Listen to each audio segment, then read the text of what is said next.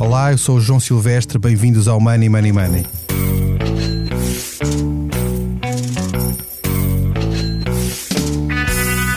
Por motivos profissionais, não tenho hoje comigo o João Vera Pereira, que é diretor do Expresso e que faz parte da dupla residente deste podcast.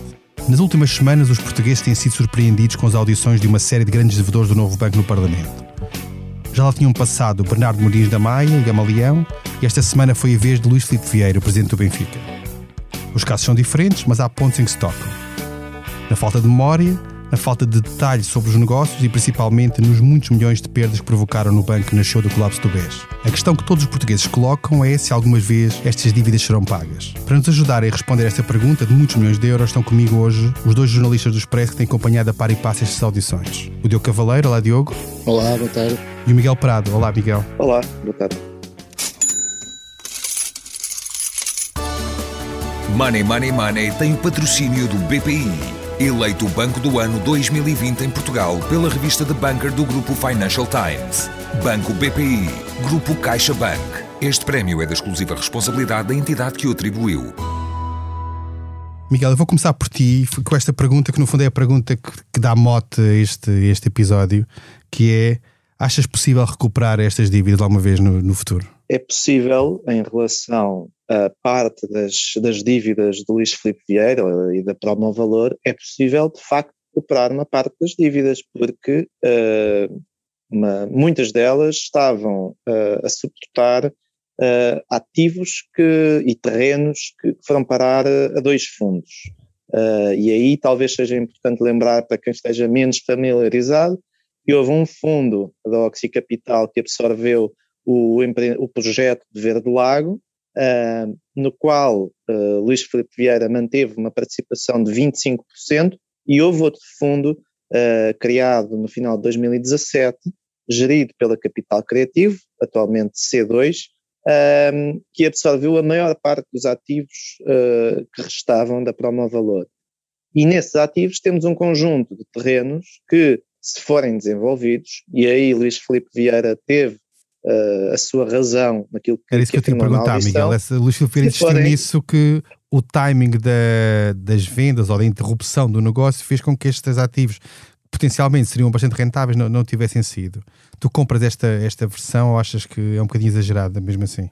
É um bocado exagerada, mas tem um fundo de razão, que é uh, a partir do momento em que os terrenos sejam desenvolvidos e neles se construam os empreendimentos que estavam previstos, o fundo conseguirá vendê-los no mercado uh, e depois o preço dependerá, enfim, da, da, da capacidade de, de gestão uh, da equipa que, que, está, que está com o fundo.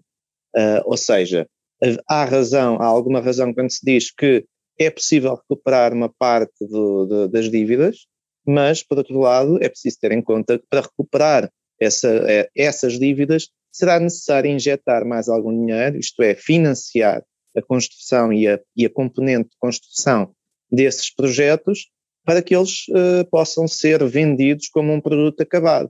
Uh, agora, uh, a totalidade das dívidas que, que foram parar a esses fundos vai ser impossível de recuperar, sobretudo temos lá 160 milhões de, de um empréstimo obrigacionista que, em princípio, vai dar zero para o novo banco. E tu que acompanhas normalmente e tens escrito bastante sobre isso, sobre empresas offshore, empresas em várias participações cruzadas, empresas em várias localizações, como é que tu viste esta falta de memória destes devedores que passaram por Parlamento e que não se lembram às vezes de coisas tão óbvias como se são se tem alguma fundação em seu nome, ou se têm dívidas, ou se têm coisas tão simples como detenção de empresas, por exemplo?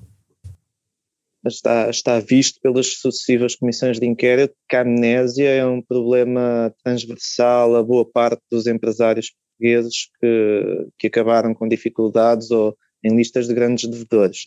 Um, de facto, a questão das, das sociedades offshore e fundações, etc., foi abordada nesta comissão de inquérito do novo banco um, e foi abordada porque os deputados têm uh, essa prerrogativa de fazer perguntas o tempo todo que quiserem até obterem a informação pretendida. E, portanto, no fundo, apartaram com alguns dos, dos inquiridos até que eles uh, admitissem um, ehm, que a existência de, de, algumas empresas às quais, sobre as quais os próprios deputados já tinham recolhido informação.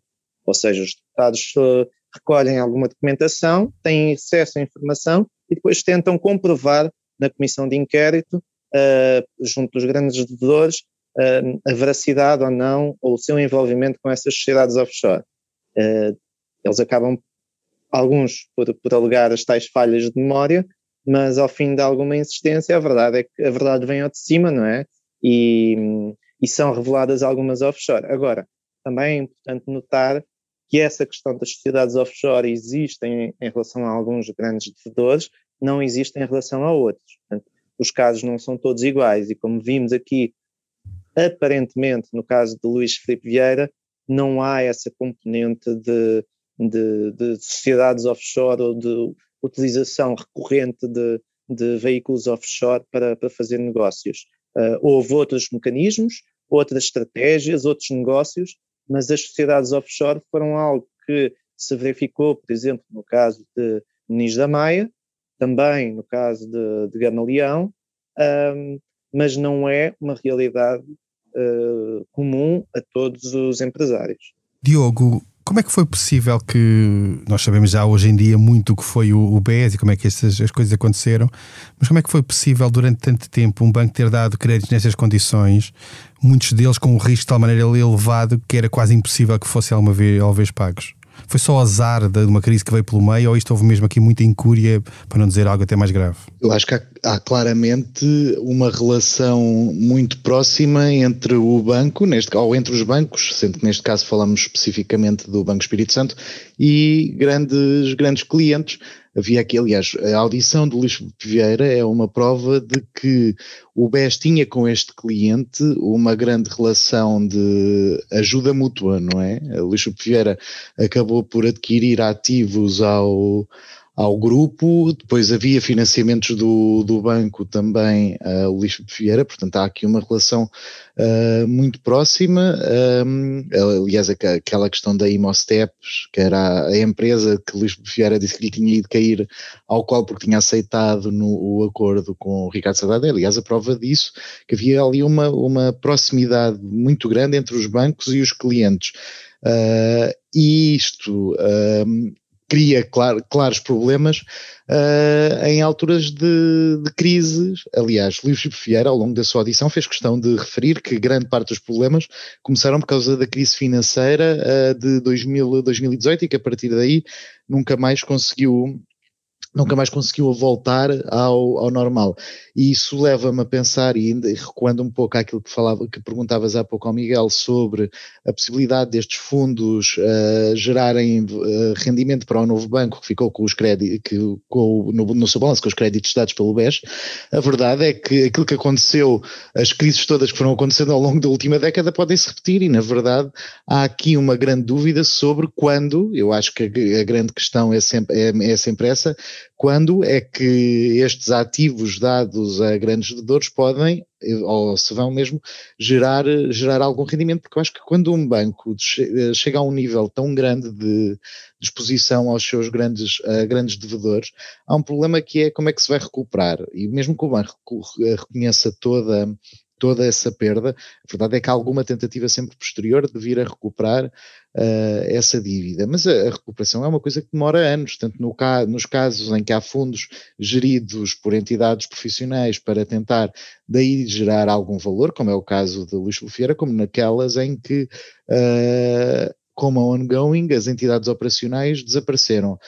E aí, uh, vendo dúvidas sobre, como também como Muniz da Maia, vendo dúvidas sobre o património e onde é que se pode ir buscar património para uh, para vir a ser ressarcido pelos créditos dados, aí junta-se o, o, tempo que demora o, os processos judiciais para essa discussão, para, para esse ressarcimento. Relembro que José Berardo tinha estado na comissão de inquérito da Caixa, eu penso que em 2018, não estou certo se foi em 2018 ou 2019, foi 2019, acho eu, uh, e todos sabemos que até agora ainda não há, já há vários processos de discussão, mas até agora os bancos ainda não conseguiram o seu intento de virem, de serem ressarcidos pelos quase mil milhões de euros que deram em, em financiamento. Portanto, isto é tudo, é tudo um, um balão que se foi gerando nos bancos que na verdade não se sabe muito bem como é que se vai desinchar. Ele pode desinchar arrebentando por completo ou os bancos podem conseguir indo a desinchar de forma muito cautelosa. Agora, o que mostra seja qual for o resultado, o que mostra é uma grande, não sei se incompetência, se não sei se incompetência é a palavra, mas que, que, mostra que claramente estes créditos foram dados de forma muito irresponsável, até porque sabemos bem como é que foram as questões das garantias, uh, e ontem, por exemplo, a questão do lixo Vieira e a questão do aval, de ter apenas um, uma casa para palhar como dada como património, pelo menos segundo um documento interno do banco, acho que há claramente aqui alguma irresponsabilidade na atuação de cada um dos bancos, nomeadamente o, o BES. Uh, ontem ouvíamos esta, nesta audição, ouvimos Luís Filipe Vieira a dizer que como a dívida foi reestruturada, ele nunca entrou em cumprimento. É possível dizer isto? É possível um devedor que não paga uma parte grande do seu, da sua dívida poder dizer quase com orgulho que nunca, nunca falhou o pagamento, sendo que essa dívida teve que ser reestruturada precisamente porque se houvesse pagamento iria falhar? Como é que tu viste esta, esta afirmação tão perentória?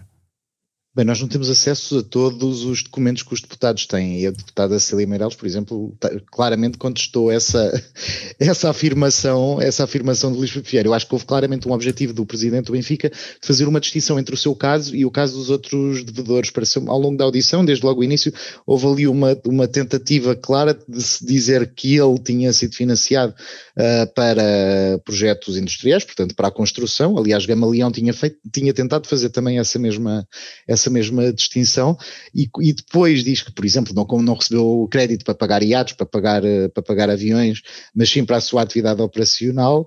Um, e há aqui, uh, obviamente, um, um, esforço de mostrar que sempre esteve em, uh, em situação regular perante o banco, ou seja, uh, a verdade é que aquilo que se soube na audição é que tinha até recebido cartas a anunciar que, que, estava em, que está aqui, que estava ou ia entrar em, em cumprimento. Portanto, obviamente a situação não foi sempre, não foi sempre regular e pelo menos preocupava uh, os bancos, e mesmo que fosse uma questão automática, como, como, como, ele transmitiu, a verdade é que pelo menos preocupava os sistemas informáticos do banco, porque se era automática. Ao menos alguém estivesse sinal. preocupado. É?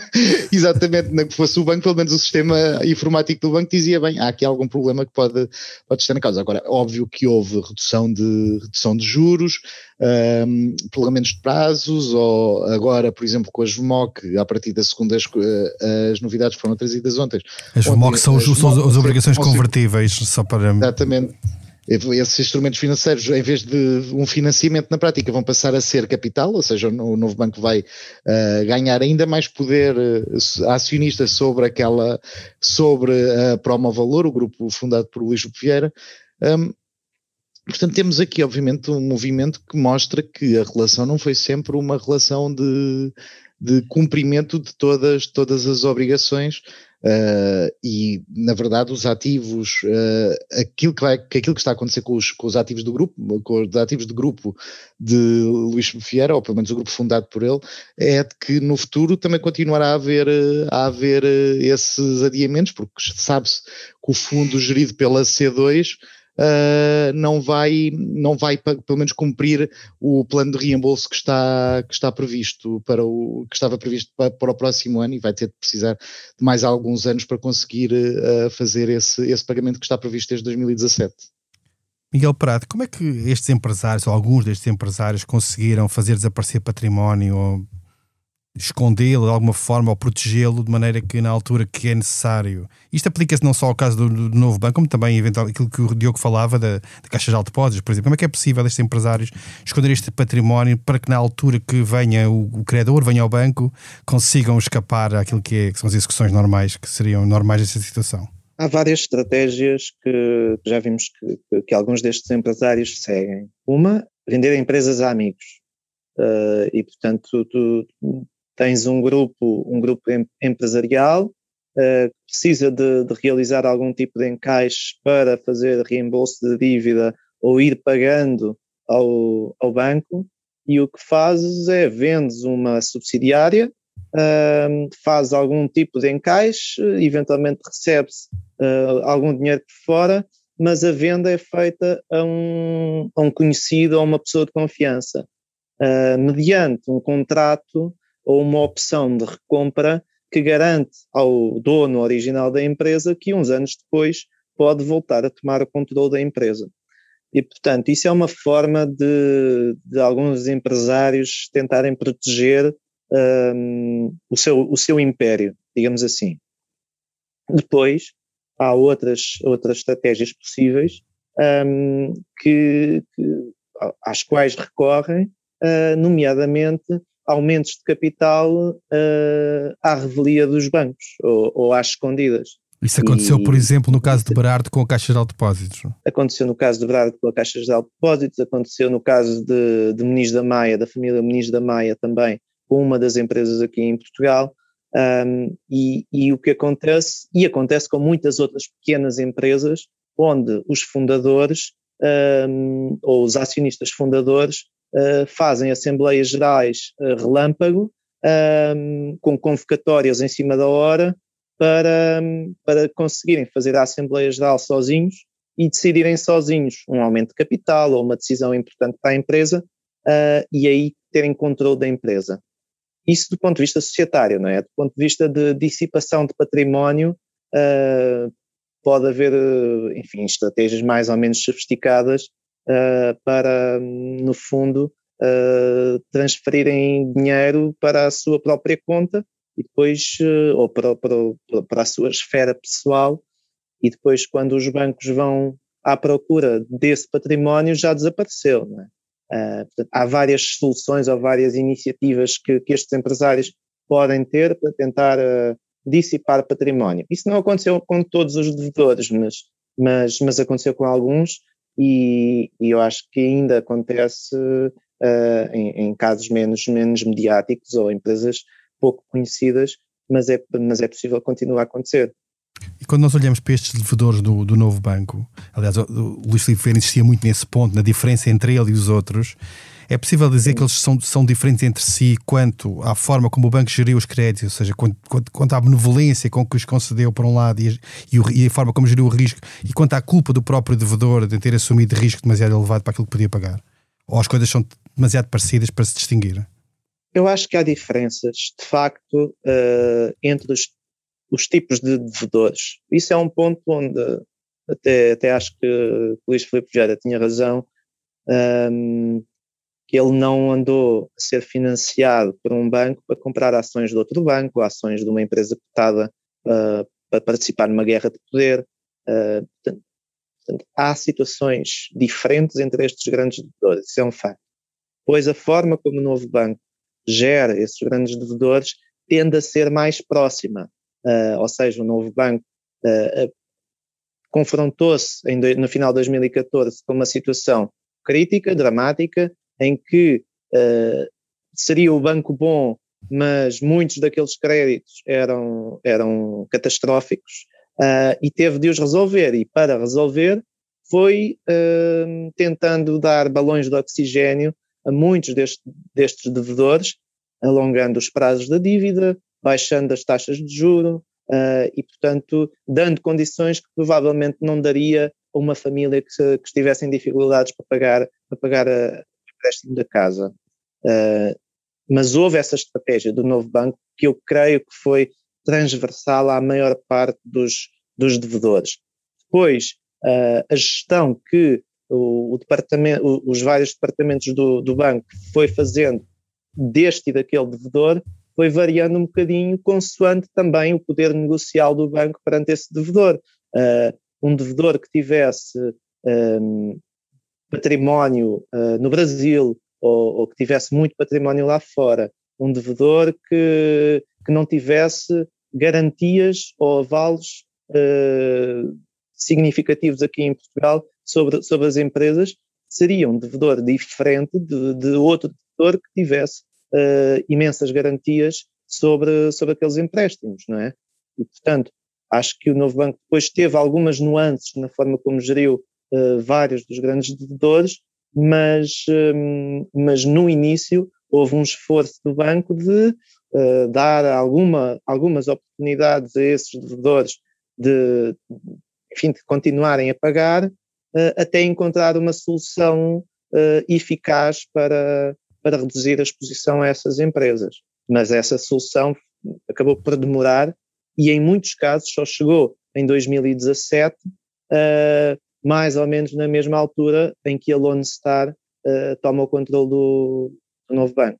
Diogo, esta, como o Miguel dizia, esta é, é a solução para estes, para estes créditos, para estes ativos mais ou menos tóxicos, sim, passa muitas vezes por assumir perdas, por vender carteiras de, em, por atacado a compradores que implicam reconhecer perdas do lado do banco. E isso tem, no caso do novo banco, outra implicação que é o Estado, através do Fundo de Resolução, que tem uma natureza própria, mas que é pública, injeta anualmente dinheiro no, no novo, novo, banco para compensar essas perdas. Até quando é que os portugueses, os contribuintes, o Estado português vão continuar a suportar as perdas associadas a estes créditos, que já têm alguns deles mais de uma década? Neste caso, no caso do, do novo banco, pelo menos eh, pode, pode ir até 2026.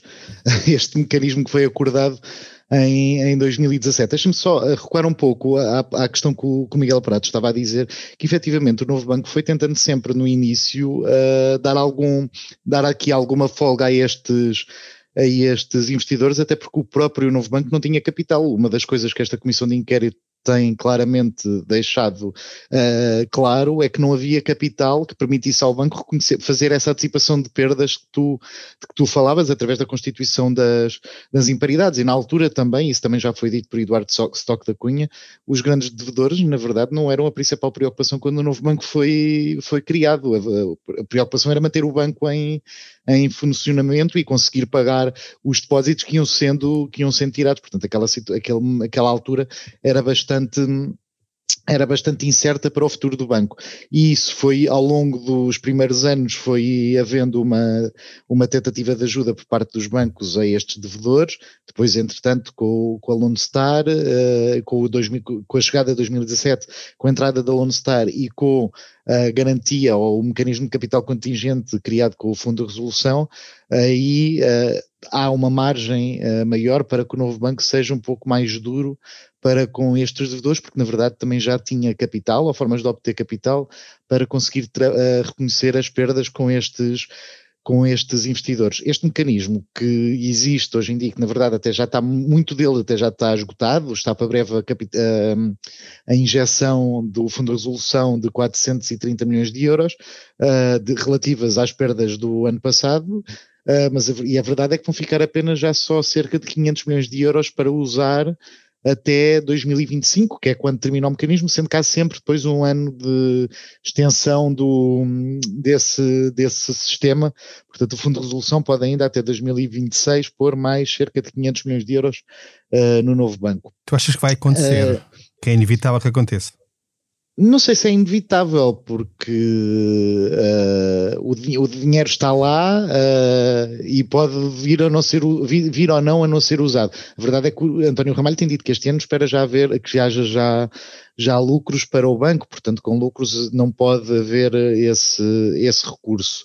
Agora, há uma coisa que eu acho bastante interessante e que, aliás, vários deputados têm já apontado para esse para essa, para essa narrativa ou para essa ideia que é Uh, o Fundo de Resolução está agora a fazer as capitalizações, cobrindo muitas das perdas, uh, ou muitas das perdas que o novo banco verifica com estes devedores, mas a verdade é que, por exemplo, com o, com o acordo de Luís Filipe Vieira, uh, por exemplo, imaginando que daqui a 5 anos já haveria, 5, 10 anos já haveria algum, algum algum retorno desses investimentos, ou seja, os contribuintes ou o Fundo de Resolução, uh, neste este ano não com, com o empréstimo do, do, Estado, mas dos bancos, o Fundo de Resolução está uh, a registar ou a compensar perdas por eventuais ganhos futuros que o banco até possa ter com a reversão de imparidades ou com a venda futura de, desses, desses ativos imobiliários já, já construídos, que, que, ganhos que virão depois para o privado, se não a Lone Star, que sabe que tem um perfil vendedor e que pode vir a acontecer, pelo menos para um novo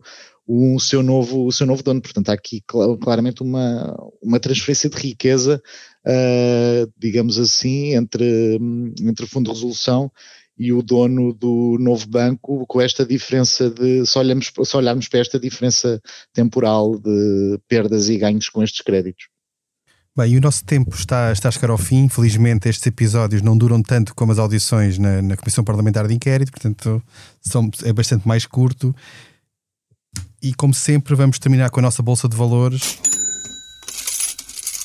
Cada convidado apresentamos um tema para o qual deve dar uma ordem de compra ou uma ordem de venda. Eu vou pedir, eh, vou começar pelo Miguel, Miguel Prado, e uma notícia que vem de Espanha, mas que é um dado interessante até para, para a nossa reflexão, que é Espanha vai reduzir o limite de velocidade para 30 km hora máximo em 70% das ruas, portanto, nas, nas, dentro das cidades. Tu compras ou vendes esta limitação de velocidade em geral, não, não, não diria apenas no caso espanhol. Como é que tu vês isso? Vendo, vendo. Acho que, acho que há, há formas de, de, reduzir o tráfego na, na, nas cidades e de reduzir a sinistralidade, de dar a, a, as ruas a, aos peões e aos cidadãos não me parece que 30 km hora na, na, maior parte ou numa grande parte do tecido urbano uh, faça, faça muito sentido, pelo menos olhando, transportando para, para a nossa realidade. Muito bem. Diogo, a OCDE apresentou um estudo onde recomenda que haja alguma tributação sobre as heranças e as doações, que é algo que hoje em dia vem ao arrepio daquilo que é feito em muitos países, mas que vem em linha com, isso, talvez por coincidência, a OCDE está em Paris, a sua sede, e é também em Paris que está o Piketty, que vem um bocadinho na linha daquilo que é, tem sido as propostas do economista francês de, de, para reduzir a desigualdade, tributar mais aquilo que são as heranças e, e outro tipo de doações. Tu compras ou vendes este tipo de proposta? Compro. Uh, porque eu acho sempre que uh, a apresentação de propostas é sempre melhor do que, não, do que elas não existirem. E eu acho que é um tema. Uh, a questão da desigualdade é claramente o tema. o tema económico que mais, que mais no, nos, devia, nos devia interessar. E a verdade é que as heranças são uma, uma fonte de, de, dessa, dessa desigualdade. Foi o 69 episódio do Money Money Money. A edição esteve a cargo do João Luís Amorim. Não se esqueça. Envie-nos questões e sugestões de temas para o e-mail economia.express.empresa.pt. Até lá, tome muito bem conta da sua carteira. Money Money Money tem o patrocínio do BPI, eleito Banco do Ano 2020 em Portugal pela revista The Banker do Grupo Financial Times. Banco BPI, Grupo CaixaBank. Este prémio é da exclusiva responsabilidade da entidade que o atribuiu.